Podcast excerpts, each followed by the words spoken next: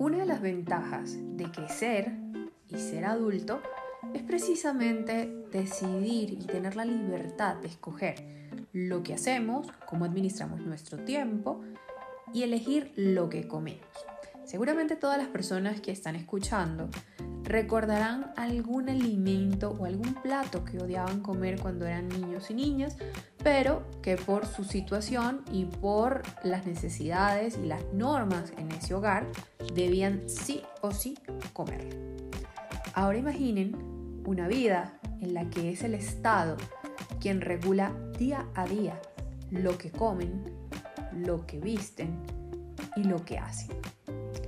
Así suene una realidad poco probable o algo un poco más de una realidad cinematográfica, esta es la vida que se vive en muchos países. Y es que a través de medidas que parecieran sonar beneficiosas, como las famosas libretas o cartillas de racionamiento, lo que se logra es controlar la vida política, social y lo más privado en cada uno de los hogares. Este año 2022, la libreta de racionamiento cubana cumple 60 años.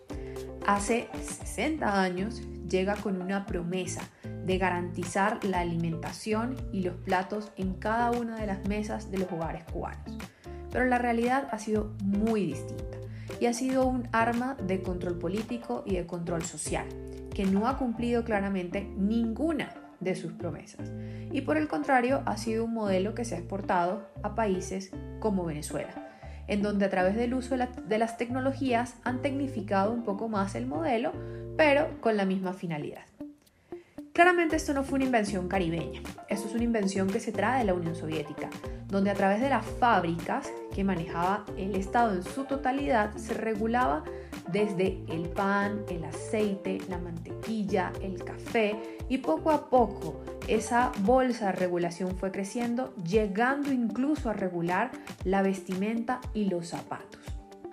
Lamentablemente, a veces caemos en esas tentaciones de creer que los subsidios y los beneficios van a generar mayores garantías, pero que muchas veces en las manos peligrosas y en las manos inadecuadas terminan siendo un arma en contra de la población. Y es aquí donde debemos recordar que a veces lo barato sale caro y que sin quererlo podemos estar canjeando nuestra libertad.